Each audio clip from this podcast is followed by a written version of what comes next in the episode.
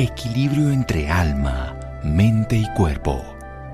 Bienvenidos a Sanamente, la cita con el bienestar. Dirige Santiago Rojas.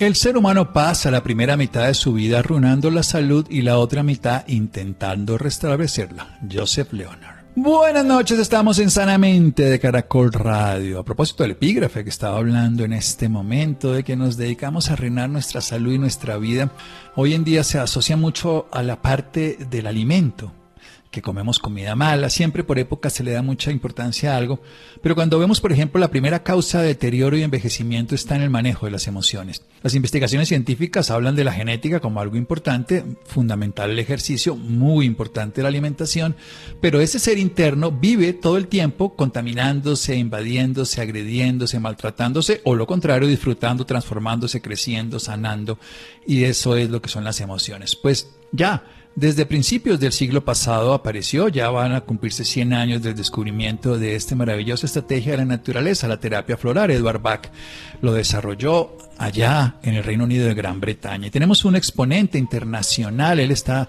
en Perú, no es su zona natal, ha llegado aquí a traernos desde Europa su conocimiento y enseñarle a las personas qué es la terapia floral. Es director, fundador de la Escuela Bach Internacional en honor a Edward Bach.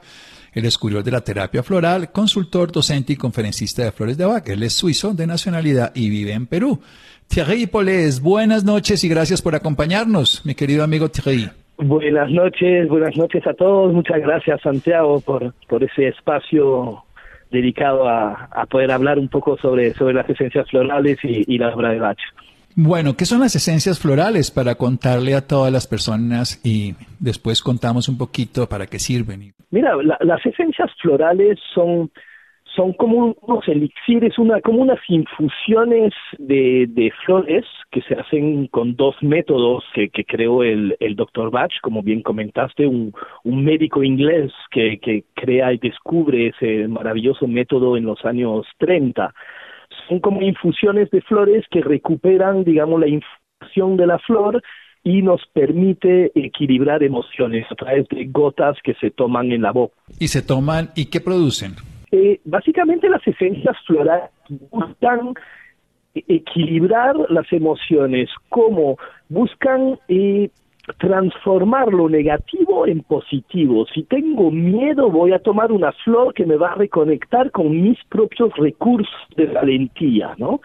Una vez que yo me lleno de valentía, pues el, el miedo desaparece, siendo el miedo una ausencia de la valentía. Así que las esencias florales nos permiten armonizar los estados anímicos negativos y, volverlos positivos a través del buen desarrollo y potenciación de nuestras cualidades y virtudes, digamos. Vamos a hacer un pequeño corte, esta breve introducción, para comprender un poco dos cosas fundamentales, toda la historia, la vida de Bach, de los elixires florales, su desarrollo y la posibilidad también, si estamos dispuestos a usarlos en nosotros, de enseñar, de aprender, de comprender algo tan sencillo. El legado de Bach está vivo a través de cientos de terapeutas florales. Thierry es un exponente maravilloso de esta oportunidad. Seguimos aquí en Sanamente de Caracol Radio.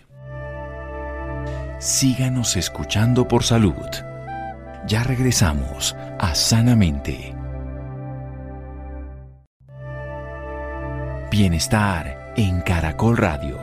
Seguimos en Sanamente. Seguimos en Sanamente de Caracol Radio. Thierry Polis, él es director y fundador de la Escuela Bach Internacional, es suizo de nacionalidad, radicado en Perú. Enseña, acompaña, consulta, es docente y conferencista internacional sobre las flores de Bach. Nos ha hablado de estos elixires de la naturaleza. ¿Quién era Edward Bach, Thierry? Edward Bach era, mira, nació en Inglaterra, en un principio como un ser humano totalmente normal, pero eh, con bastante mala salud, lo que lo llevó a, querer estudiar eh, la medicina, estudiar la salud humana para descubrir cómo podíamos sanarnos. Así que hizo un, camino, digamos, que empieza a través de estudios eh, ortodoxos, científicos, de, medicinas, luego se gradúa como cirujano, pero rápidamente se da cuenta que solo trabajaba con el cuerpo y, que así no iba a entender la enfermedad, por lo cual se fue hacia la inmunología y trajo muchos años como patólogo y bacteriólogo, fue, fue incluso un pionero en, en terapias de vacunas, limpiar el tracto intestinal. Y luego siguió avanzando, conoció la homeopatía porque lo contrataron de patólogo en el Hospital Homeopático de Londres, siguió haciendo vacunas pero ahora orales, y, buscó en la naturaleza algo que pueda reemplazar eh, las bacterias con las cuales él trabajaba, porque entendía que reinyectar el producto de la enfermedad en el cuerpo no le cuadraba con el concepto de salud. Y ahí es donde, volcándose nuevamente hacia la campiña que, tanto amaba, descubre en las flores ese, ese poder de poder eh, sanarnos. Y, ahí llegando a, hacia los años 30, hacia el final de su vida, crea y descubre lo que son las esencias florales y, y una nueva medicina prácticamente, para decirlo de alguna manera, que nos permita actuar sobre las emociones, ya que encuentra que las emociones, bien como lo dijiste, están a, la raíz, a la base de los problemas físicos. Esto lo estudia la, la psiconeuroinmunología desde los años 70, ¿no? Esa interacción entre el cuerpo físico, el pensamiento y las emociones. ¿Cuál es el gran aporte que le da él, no solo en su época, porque sigue siendo válido a la medicina y a la salud y a los hogares en general? Pues toda la visión el enfoque de salud que él tenía, que era realmente trata a la persona, no la enfermedad dirigirse a las emociones y no al síntoma. ¿Y cómo hacer esto? Pues nos ha legado un sistema de 38 esencias que combinadas nos permite atender justamente todas nuestras eh, emociones, estados negativos, incluso es una herramienta que nos permite trabajar sobre rasgos de personalidad de negativos también. Eso ha sido su legado realmente, el sistema de flores de Bach y una visión que no inventa, ¿no? Porque al final esa visión de tratar a la persona, no el síntoma, viene de lejos, ¿no? Lo, decía lo decía Samuel Hahnemann, padre de la homeopatía, lo decía eh, el mismo Paracelso o Hipócrates, ¿no? Es una línea de salud que, que se ha olvidado un poco, pero que él retoma y, potencia, digamos. Yo creo que obviamente él tomó parámetros de sabios, el mismo Hipócrates, Paracelso, bueno, muchos personajes. Eh, seguramente los que conocieron a Rudolf Steiner de la antroposofía, lo, lo bello fue lo simple, ¿no? Porque no lo dejó a todos los seres humanos. O sea, ¿quién puede usar la terapia floral? ¿Quién la puede conocer? ¿Cuál era el legado? Porque lo desinstitucionalizó. Claro, eso, eso también es uno de los puntos muy, muy interesante. Eh, él ofrece un sistema sencillo de usar que cualquier persona pueda aprender a usar para sí mismo o incluso ayudar a, sus seres queridos. Y ahora, pues a través de todas esas escuelas de formaciones que tenemos, puede uno incluso formarse profesionalmente para, para atender a, a otras personas, ¿no? Pero en un principio fue un sistema eh, que él deseaba que cualquiera pueda ir incluso al campo y hacerse sus remedios, ¿no? Hacer sus esencias y usarlos. Así que, ¿quién las puede usar y tomar realmente?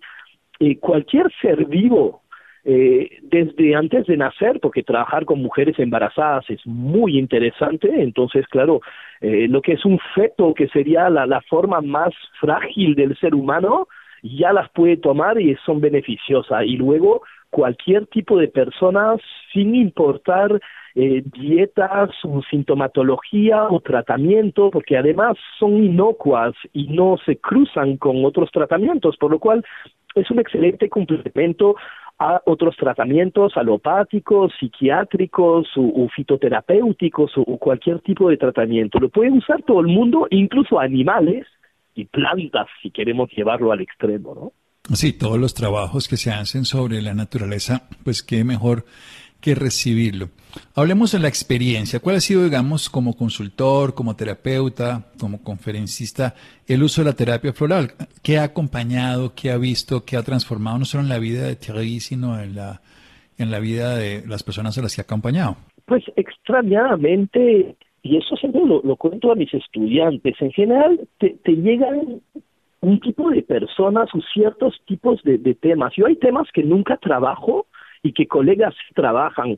Entonces yo en mi, en mi, En mi caso, por ejemplo, he trabajado mucho sobre ataques de pánico, sobre rupturas y luego sobre abuso. Abuso sexual es un tema que trabajo mucho en adultos y a través de mis proyectos sociales en menores también, que son temas como muy, muy fuertes en general, pero que ayuda muchísimo. Y después el, la misma ansiedad y estrés de nuestra cotidianidad y ahora con la pandemia y todo lo que trajo, pues todo lo que son los miedos, las preocupaciones y, y las desesperaciones de las personas que, han perdido tantos seres queridos como su trabajo o, ciertas cosas, ¿no? Así que lo que yo veo siempre son, son que las personas tomando por, por un, un tiempo relativamente corto adentro de procesos de, de, sanación, que pueden ser tres meses, cuatro meses, lograr grandes, grandes cambios, retorno a, al equilibrio y a ser más ellos mismos, ¿no? Porque es también una terapéutica que, que trabaja mucho sobre la conciencia, ¿no? Uno se da cuenta de cómo es y, y, le permite ser más sí mismo. Eh, esas son un poco las temáticas a grandes rasgos que siempre trabajo, ¿no? Bueno, el ser humano es un ser humano integral y a veces se nos olvida la importancia de los estados emocionales. Hablemos un poco, ¿cómo, cómo se va viendo esa transformación cuando una persona recibe elixires florales? Pues es, es, una, es un tratamiento muy sutil, la verdad. Uno, uno empieza a tomar las flores y, y, a primera vista uno podría decir, oye, no, no siento nada, no siento nada. Pero si sigue, la, la clave es la constancia y la repetición de tomas, ¿no? Y, y con el tiempo uno empieza a ver que, ciertas cosas adentro se, se van encajando. Oye, ¿verdad que me enojo menos? Oye, ¿verdad que ya soy más paciente? Oye, que, que ya no, las culpas ya desaparecieron.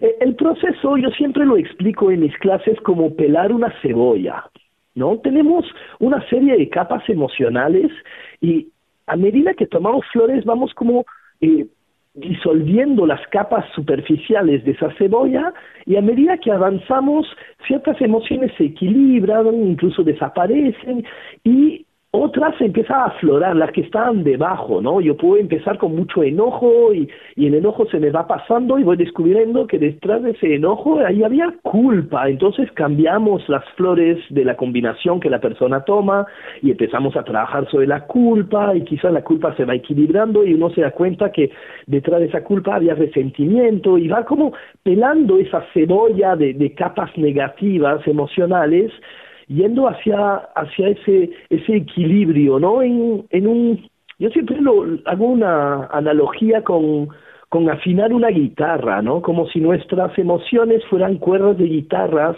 que cada una tiene que estar eh, funcionando o sonando en su nota correcta, ¿no? Entonces, eh, vamos avanzando, pelando esa cebolla, eh, afinando esas cuerdas, porque las emociones no son malas, todas las necesitamos, incluso el enojo y el miedo son, son emociones humanas y todas están bien. El problema es cuando eh, nos bloqueamos sobre ella o, las guardamos por mucho tiempo en desequilibrio, ahí es donde se terminará reflejando en el cuerpo humano y, y, y empezará una sintomatología en general, ¿no? Conocer que las emociones tienen sentido, aprender a dirigirlas de una manera saludable, pues es ese propósito de nuestra vida, sobre todo disfrutar, sentirnos bien, que a veces incluso con un tratamiento que nos quite un malestar nos seguimos sintiendo mal. Seguimos aquí en Sanamente de Caracol Radio, continuamos en un momento. Síganos escuchando por salud. Ya regresamos a Sanamente. Bienestar en Caracol Radio. Seguimos en Sanamente. Seguimos en Sanamente de Caracol Radio. Thierry nuestro invitado esta noche, suizo de nacionalidad, radicado en Perú, terapeuta floral, director y fundador de la Escuela BAC Internacional, en este caso en Lima, Perú. Nos está hablando de la terapia floral, de una estrategia conocida desde el siglo pasado, desarrollada por Edward Bach, de utilizar unas infusiones florales para potenciar las cualidades de los seres humanos, para que desarrollemos entonces esa condición emocional de capitalizar el beneficio y el bienestar que tienen las emociones. ¿Cómo nos va entonces? Usted estaba hablando Señor amigo Thierry, que estaba hablando sobre algo sencillo y profundo a la vez, una crisis de pánico. ¿Cómo actúa en esto? ¿Cómo actúa también cuando ha habido traumas? Pongamos el ejemplo para un terapeuta, para una persona que ha tenido un acceso carnal violento, una agresión sexual previa, porque eso marca el destino de una persona. ¿Cómo funciona la terapia floral allí? Pues hay, hay ciertas, hay, hay varias cosas, ¿no? Hay, hay la causante, el trauma en sí, y luego todo lo que viene luego del trauma, las secuelas, ¿no? Entonces, eh, con la esencia floral hay una flor maravillosa, además de hermosa, que se llama Star of Bethlehem, ¿no? La, estrella de Belén, que va a trabajar para poder ir sanando esa huella del impacto, esa, esa herida. Y luego, combinando flores, vamos trabajando sobre la secuela, lo que trajo hoy, porque a raíz de ese trauma hoy quizás vivo con mucho miedo, con mucho enojo, entonces ahí se va cubriendo también las emociones que vivo hoy, pero sin olvidar eh, trabajar sobre el, sanar, el integrar eh, lo que ha pasado, ¿no? Porque no se trata de olvidar, eh, el que olvida repite en general, ¿no? Entonces se trata realmente de, digerir, de integrar, ¿no? Son, son, duelos que uno tiene que vivir y, y no puede digamos, escaparse de eso. Entonces, las esencias florales nos trae ese alivio, ese consuelo, nos, nos permite también ir para adentro y, y digerir esa, ese, ese shock, poder eh, sanar esa, esa herida que, es una herida no solamente física, emocional, no podemos llegar a... Algunos autores hablan de, de, un, parche psíquico, ¿no? Realmente para, para ir a lo más profundo de, de, de la herida. Y las esencias florales ayudan tanto a sanar eso como a acompañar en el presente eh, las consecuencias que me trajeron eh, ese, ese shock. En el caso de los ataques pánicos, en general el ataque de pánico también tiene una raíz eh, traumática. Algo ocurrió en algún momento y a partir de ahí la persona desarrolla un, ataque de pánico y luego hasta lo que veo muchas veces se olvida de lo que le ocurrió al principio porque luego mantiene los ataques por tener miedo a tenerlos y, y, entra en un bucle infinito y termina teniendo miedo al miedo y, y, se queda en, ese bucle. Entonces, nuevamente, hay un trabajo sobre la, la, la fuente, la raíz y un trabajo sobre el, la consecuencia, ¿no? La, la cotidianidad, digamos. Eh, es, es, realmente un... Son, son, son muy hermosas en el sentido de que son son acompañantes de nuestro crecimiento, de nuestro camino porque las heridas son parte de nosotros, muchas veces son nuestros grandes maestros, incluso las heridas y las cosas que vivimos y gracias a ellas podemos aprender. Las flores también eh, permiten comprender el por qué nos pasa cosas y, a qué nos puede llevar y, y a cómo a crecer de alguna forma, ¿no? A crecer en todas las formas. Yo creo que por experiencia, y ahí sí lo digo de manera directa, más de 30 años usándolas de manera frecuente, la posibilidad de usarlas nos transforma la vida en todo sentido. Volvamos a algo que, me gustaría utilizar en, ese, en ese proceso. ¿Qué ha notado en la experiencia personal? Porque esto como terapeuta, como coordinador, como docente, como educador y que enseña esto y que lo utiliza en pacientes, también es un ser humano. ¿Cómo, cómo es la experiencia personal? Pues eh, a mí las flores de Bach me han, a mí me acompañan. Yo realmente las uso como, como, como herramienta en, mi desarrollo personal, ¿no? Realmente como acompañante de, mi camino. Eh, pues me han ayudado a tantas cosas que ya no sabría ni qué decir, ¿no? Pero a manejar eh, muchos aspectos negativos de mi personalidad, me han permitido ser quien soy, más quién soy yo, aunque no lo crea ahora la gente, yo hasta los más de 30 años he sido muy, muy, muy tímido, ¿no? Ahorita cuando subo a un escenario frente a 400 personas a, a hacer una, una conferencia, ya, ya nadie me lo cree, pero, pero la verdad es que eh, me han dado... Yo no lo creería. pues eh, te juro que hace 20 años eh, atrás, 15 años atrás, eh, ni con una pistola en la cabeza me iba a subir en un escenario y, menos ahí frente a 400 mujeres, encima menos. Eh, entonces me, me ha permitido esto, me ha permitido también, como decía, aceptarme, aceptar lo que soy, porque bien como dijiste, yo soy suizo, vivo en Perú, nací en una ciudad súper extraña, además yo soy de Ginebra, pero de una parte donde de 20 mil habitantes que había en la comuna donde nací había 194 nacionalidades, entonces como que eh, igual siempre mi raíz es como muy del mundo y, y, llegó a ser bicho raro un poco donde esté, ¿no? Entonces me ha permitido ser quien soy sin tener que aparentar o esconderme o tener vergüenza.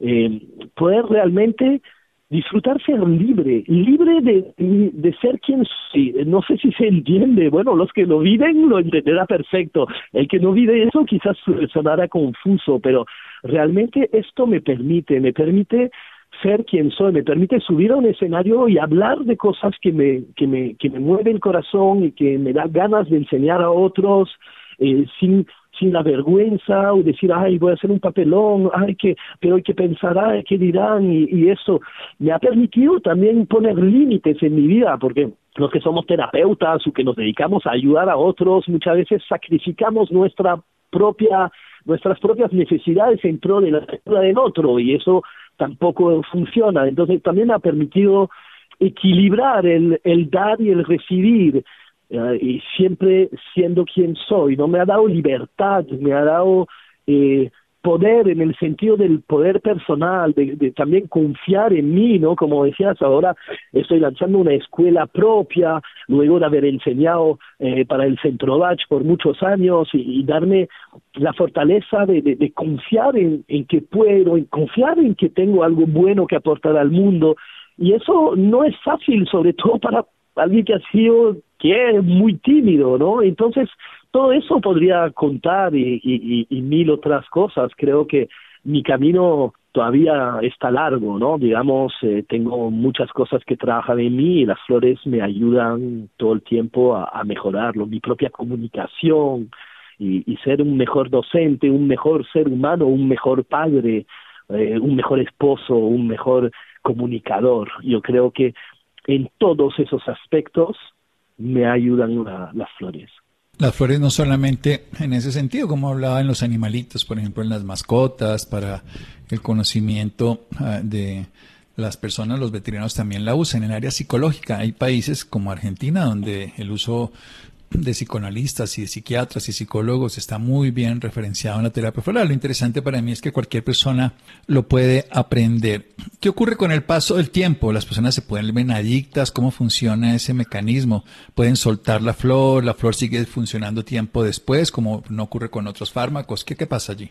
Pues eh, como, como decía no antes, son inocuas y siendo digamos, una terapéutica que está dentro de las terapias naturales y adentro de las terapias naturales estaríamos en una rama energética. ¿En qué sentido? La información que trae las esencias florales no es una información eh, es una información más a un nivel energético, por lo cual no hay contraindicaciones y por lo cual no hay una una dependencia porque no, no hay un principio activo en sí al cual ser dependiente. Entonces, eh, eso es maravilloso porque uno las puede, puede usar y abusar de las flores todo lo que quiera sin riesgo a, hacerse daño. Luego, eh, la idea es realmente esta, ¿no? De poder dejarlas, regresar al equilibrio, afinar mi guitarra y una vez afinada, pues poder tocarla armoniosamente y alegremente por la vida hasta que en otro momento quizás me pasa algo, me vuelvo a desequilibrar, vuelvo a las flores y las tomo. Tomo un frasco, tomo dos, tomo tres o hago un tratamiento más largo dependiendo lo que me haya pasado. Eh, puede ser algo que uso desde una botiquín de, de primer auxilio como sería el, remedio de rescate para emociones muy pasajeras o para cosas más largas. Entonces, hay, varias formas de, trabajar en ese sentido. Eh, cuando las dejas, en general, el efecto, que no es un efecto realmente, es un proceso, ¿no? No es un suceso, es un proceso. pero digamos que para que se entienda vamos a usar la palabra efecto, ¿no? El efecto se mantiene en el tiempo porque no es un efecto que hace la flor, la flor me reconecta con recursos que yo ya tengo adentro, entonces una vez que yo potencio la valentía, eh, puedo dejar la flor y no es que mañana de nuevo tengo miedo y no soy valiente. Lo que sí eh, he podido observar los que se apuran en dejarlas, puede ser que, por ejemplo, una persona toma un mes o dos, pero necesitaba tomar más tiempo, las deja porque ya se siente bien, y, y puede ser que a los dos, tres meses eh, regrese y dice, no, de nuevo estoy un poco en esto, porque le faltaba consolidar un poco el trabajo hecho eh, en terapia, digamos, en, la consulta y en la toma de flores. Pero si no, una vez que uno llega a un cierto punto, esto se queda, ¿no? La idea es, es dejarlas cuanto antes, diría incluso, ¿no? Eh, pero tampoco muy temprano. Ahí es donde tener un buen acompañamiento con un profesional es importante para poder tomar decisiones, ver si sigo, paro y poder manejar, digamos, eh, el proceso. Poder manejar el proceso que obviamente genera algo que para mí es clave en este caso, y es que el ser humano es, es un ser humano consciente cuando está utilizando la terapia y ahí la puede manejar de la mejor manera. Pasemos ya a algo fundamental. ¿Cómo es una formación de un terapeuta floral?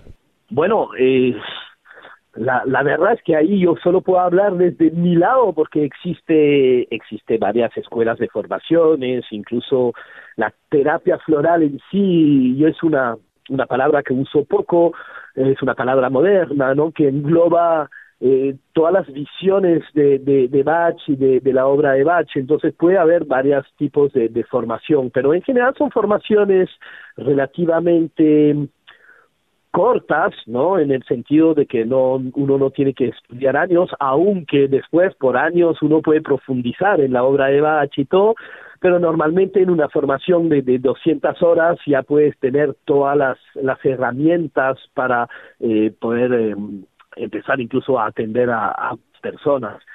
Eh, en el caso de lo que enseño, yo vengo de un un poco un poco purista, digamos, porque he enseñado por muchos años la, formación para el Centro de Inglaterra.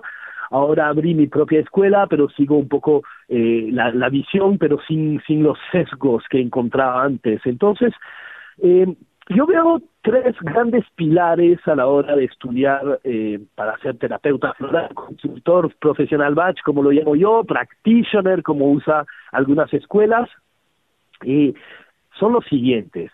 Primero, hay que leer a Bach, hay que leer su obra, que es una obra pequeña pero muy profunda y que nos permite entender desde qué lugar usó las flores de Bach para que no se vuelva una alopatía floral, ¿no? Que no se vuelva un, uso como si fueran eh, fármacos, hay eh, dolor de aspirina. Eh, leer a Bach es muy importante. Otro lado es estudiar las flores en sí, las esencias, comprenderlas, tomarlas y, estudiar a través de escritos y, a través de la propia toma eh, las flores para conocerlas. Cuando mejor las conocemos, mejor conocemos el sistema Bach, porque realmente son 38 flores, pero interrelacionadas entre ellas, ¿no? Es un, es un sistema. Y un tercer gran pilar muy importante diría que es el, el proceso personal, ¿no? Tomarlas, hacer uso de, de esa toma de conciencia para comprender la obra de Bach a través de lo que soy, porque al final soy un humano con mis defectos y mis cualidades y a través de mi propio proceso voy a entender mucho más que solo viendo un video en YouTube o leyendo un libro, digamos ya cuando entramos más bien eh, eh, en las partes eh, adelantadas en una formación, que aprendemos más eh, el arte de la consulta para los que quieren, digamos, formarse profesionalmente para atender a otros, porque primero uno puede estudiar el sistema Batch para usarla para sí mismo, para ayudar a los amigos, a los familiares, pero muchos quieren hacer de su deseo de ayudar una profesión y estudian el arte de la consulta, entonces ahí ya viene con eh, algunas eh, técnicas de entrevistas para poder acompañar al cliente, poder eh, ayudarlo a, a descubrir, a reconocer sus emociones, a ponerles palabras sobre sus sentires. Yo creo que esos son un poco los pilares eh, principales de una formación eh, en flores de hacha. Excelente, Thierry. Muchas gracias por la entrevista y se nos acabó el tiempo, pero ¿dónde lo pueden buscar, dónde lo pueden seguir en redes sociales para tener información ya como consultor o como para formarse como terapeuta floral? Mira, me encuentran buscando en cualquier red, que sea LinkedIn, que sea Facebook, Instagram o en mi propia página web, con que busque Escuela Bach Internacional, me van a encontrar. Estoy así tanto en Instagram como en Facebook y la página web que es igual escuelabachinternacional.com. Mi querido Thierry, muchas gracias por la información. Escuela Bach Internacional, B-A-C-H o Bach, como también lo pronuncian muchas veces, escuelabachinternacional.com en www o en las redes sociales, LinkedIn o también en Facebook o Instagram. Un abrazo, mi querido amigo. Muchas gracias, Santiago. Muchas gracias. Cualquier cosa, ahorita, justo hoy empezamos una, una semana gratuita de introducción a ese maravilloso mundo, así que los que son veloces quizás todavía puedan descubrir un poco más de ese fabuloso mundo. Muchas gracias y buenas noches para todos los oyentes. Muy bien, seguimos en Sanamente de Caracol Radio. Síganos escuchando por salud. Ya regresamos a Sanamente. Bienestar en Caracol Radio. Seguimos en Sanamente. Seguimos en Sanamente de Caracol Radio. Los interesados en la Escuela Bach Internacional pueden encontrar para formación, para información, para comprensión, Escuela Bach, B-A-C-H, Bach, Escuela Bach Internacional, en las diferentes redes sociales o www.escuelabachinternacional.com. Bien, cambiando de tema, cuidado de la piel. Hay un congreso de especialistas en dermatología. ¿Qué es esto? ¿Cómo se hace ese cuidado? Aprendamos al respecto. Buenas noches, Isidro. Buenas noches, doctor Santiago, y muy buenas noches para todos nuestros oyentes. Hoy vamos a hablar del cuidado de la piel. Y es que después de pandemia somos muchos los que nos preocupamos por lo que pasó, por el uso excesivo del tapabocas o de no salir a la calle, tantas cosas que generaron a nuestra piel. Por eso hemos decidido invitar a Claudia Arenas. Ella es dermatóloga y además es la vicepresidente de la Asociación Colombiana de Dermatología. Doctora Claudia, muchísimas gracias por estar con nosotros aquí en Sanamente. Hola, muchísimas gracias por la invitación y un cordial saludo a todos los oyentes de la emisora. Doctora Claudia, después de la pandemia, una de las cosas que se vieron afectadas es la piel de todos, ¿no? ¿Cómo podemos de alguna forma cuidar nuestra piel después de este periodo tan largo usando tapabocas? Bueno, lo primero que hay que tener en cuenta es que el hecho de que ya hayamos retornado a nuestros trabajos, a volver a la presencialidad, no quiere decir que no sigamos las recomendaciones para minimizar el riesgo de infección por coronavirus, ¿sí? De todas formas, debemos seguir utilizando el tapabocas en determinados lugares, en sitios encerrados, en los centros de salud, ya no es todo el tiempo como antes y obviamente tenemos que seguir higienizando nuestras manos, ¿sí? Con soluciones hidroalcohólicas o con los jabones quirúrgicos y todo esto. Obviamente el impacto que tienen el uso de estos elementos de protección personal sobre la piel, pues muchas veces es negativo en pacientes que tienen una piel sensible. Entonces, por ejemplo, el uso del tapabocas durante la pandemia lo vimos que habían pacientes que presentaban lesiones de acné o que hacían procesos inflamatorios secundarios al contacto con este tipo de material de los tapabocas. ¿sí? Entonces, lo más importante es en estos casos eh, humectar la piel, ¿sí? tener una rutina básica del cuidado de la piel, que, que incluya un limpiador facial, que puede ser un jabón de un pH neutro, o un sustituto del jabón, que son los que conocemos en dermatología como Sindex, o aceites de ducha. Ya después de realizar la limpieza con este tipo de jabones, lo ideal es humectarla. Entonces, utilizar cremas humectantes, todo recomendado pues obviamente por un dermatólogo, quien escoja le recomiende de acuerdo al tipo de piel de cada persona para que no se vaya a empeorar pues una patología que ya preexista en los pacientes. Y por último, el uso del bloqueador solar, ¿sí? Porque de todas formas las luces, la, la luz del computador, la radiación ultravioleta, pues todo esto también tiene un impacto negativo en nuestra piel. Eso con respecto al cuidado facial. Y ya con respecto a la higienización de las manos y al lavado frecuente de manos, lo mismo, utilizar jabones especiales, humectantes y obviamente también estas soluciones hidroalcohólicas para minimizar el riesgo de infección por coronavirus y después de utilizar estas, este tipo de sustancias, humectarse muy bien las manos también. Doctora Claudia, usted hablaba ahorita del uso del bloqueador y siempre hay un debate en que si una sola vez en el día, que si dos, que si no salgo. ¿Cuándo se debe usar el bloqueador y cómo? Bueno, el efecto del bloqueador solar en la piel hay dos cosas fundamentales que debemos tener en cuenta. Uno es el factor de protección solar y debemos tener en cuenta que un bloqueador solar después de que tenga un factor de protección solar mayor de 30 es bueno y es igual que uno de 100. El porcentaje de variación en cuanto a protección es mínimo, ¿sí? Entre uno de 30 y uno de 100. Eh, ya la mayoría de laboratorios y todo esto y la industria deben sacar en sus fotoprotectores es 50 más. Entonces, importante tener en cuenta esto.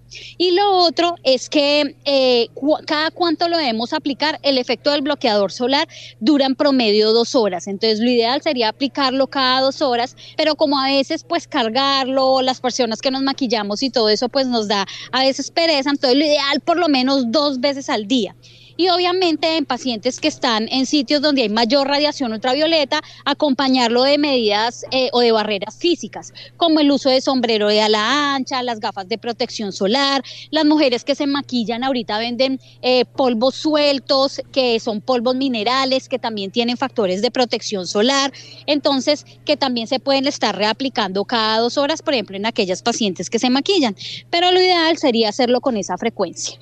Doctora, Siempre vemos que en lo que tiene que ver con la piel a veces nos automedicamos mucho, ¿no? Entonces que si tenemos acné, échese tal cosa que fulanito se echó, que si nos da una alergia, eso se quita con tal remedio casero. No queremos decir que los remedios caseros no funcionen, pero la automedicación puede afectarnos mucho la piel. ¿Qué tan importante es que se consulte a los dermatólogos en casos como por ejemplo el acné? Mira, es muy cierto lo que tú estás diciendo. Eh, la Asociación Colombiana de Dermatología en años pasados realizó una encuesta y en esa encuesta el 92% de los colombianos respondieron haber sufrido alguna enfermedad de la piel, más de la mitad y el 53% de ellos respondió que se automedicaba, ¿sí? Lo que concuerda con lo que tú estás diciendo. Tú ves que muchas veces vamos a una farmacia y cuando vamos a la farmacia eh, los mismos farmacéutas recomiendan qué productos deben utilizar y todo esto, sí, se convierten ellos pues en los especialistas de la piel. Entonces, esa es, es una de las cosas que nosotros debemos también asesorar a nuestros pacientes y recomendarles pues que la persona ideal para tratar las patologías de la piel pues es el dermatólogo. Y los dermatólogos pues nos preparamos para esto. Somos eh, médicos, estudiamos seis años para ser médicos y adicionalmente estudiamos tres años más para especializarnos en la dermatología, que es la especialidad que incluye el manejo de patologías que afectan tanto la piel como el pelo, las uñas y las mucosas. Doctora, ¿es posible prevenir enfermedades asociadas a la piel como un cáncer, por ejemplo? Mira, eh, factores de riesgo para el cáncer de piel son varios. Uno eh, es la susceptibilidad genética. Otro eh, es la radiación ultravioleta, ¿sí? Existen varios factores de riesgo para el cáncer, eh, para el cáncer de piel. Entonces, sí, lo importante de utilizar medidas de fotoprotección y barreras físicas para minimizar el riesgo del cáncer de piel. Yo quiero que nos metamos con una campaña que están haciendo desde la Asociación Colombiana de Dermatología y es la campaña El estafador con piel de oveja. ¿De qué va esta campaña? Bueno, mira, esta es una campaña sumamente importante que desde la Asociación Colombiana de Dermatología se implementó para concientizar a la población colombiana de que deje el cuidado de la piel en buenas manos, que tomen conciencia y que no arriesguen su piel ni su salud y obviamente pues eh, su vida también, porque ahora vemos que el, con, el uso, con el uso de todos estos procedimientos que son inyectables con ácido hialurónico, eh, medicamentos que uno coloca, eh, eh, procedimientos como el láser, el uso de tecnologías para mejorar la apariencia de la piel, para que las personas nos veamos muchísimo mejor. Entonces, muchas veces eh, se consulta donde personal que no es idóneo o que no es experto en el tema y ahí es cuando vienen las consecuencias. Entonces, hemos visto con esta campaña cómo las personas se dejan engañar tan fácilmente. Entonces, queremos que ellos tomen conciencia y que consulten de verdad donde el especialista en la piel, pues en este caso eh, los dermatólogos, para que los asesoren y les implementen las, las o les recomienden los procedimientos más adecuados de acuerdo a las necesidades de cada paciente. Doctora Claudia, yo quiero que hablemos ahora del quinto Congreso de Especialidades Dermatológicas que se va a llevar a cabo del 12 al 15 de agosto. ¿Por qué no le contamos un poco más a los oyentes de qué va este Congreso y cómo pueden visitarlos también? Bueno, sí, tenemos ahorita el reencuentro eh, que tiene como hashtag eh, el reencuentro se siente en la piel. Es uno de nuestros congresos que agremia a la mayor parte de dermatólogos. En Colombia somos 1096 dermatólogos agremiados y lo haremos ahorita eh, este fin de semana en la hermosa ciudad de Santa Marta. Entonces, después de estos años de pandemia, es nuestro primer evento académico presencial que vamos a hacer donde esperamos encontrarnos más de 800 especialistas en dermatología y donde tendremos la participación de más de 40 conferencistas, tanto nacionales como internacionales. Qué bueno, doctora Claudia. Muchísimas gracias por estar con nosotros aquí en Sanamente. No, muchísimas gracias a ustedes por la invitación y un cordial saludo a todos los oyentes. Muchas gracias, feliz noche, que descanse. Muchas gracias Isidro, muchas gracias a Mario, muchas gracias a Ricardo Bedoya. Quédese con una voz en el camino con Ley Martín. Caracol piensa en ti. Buenas noches.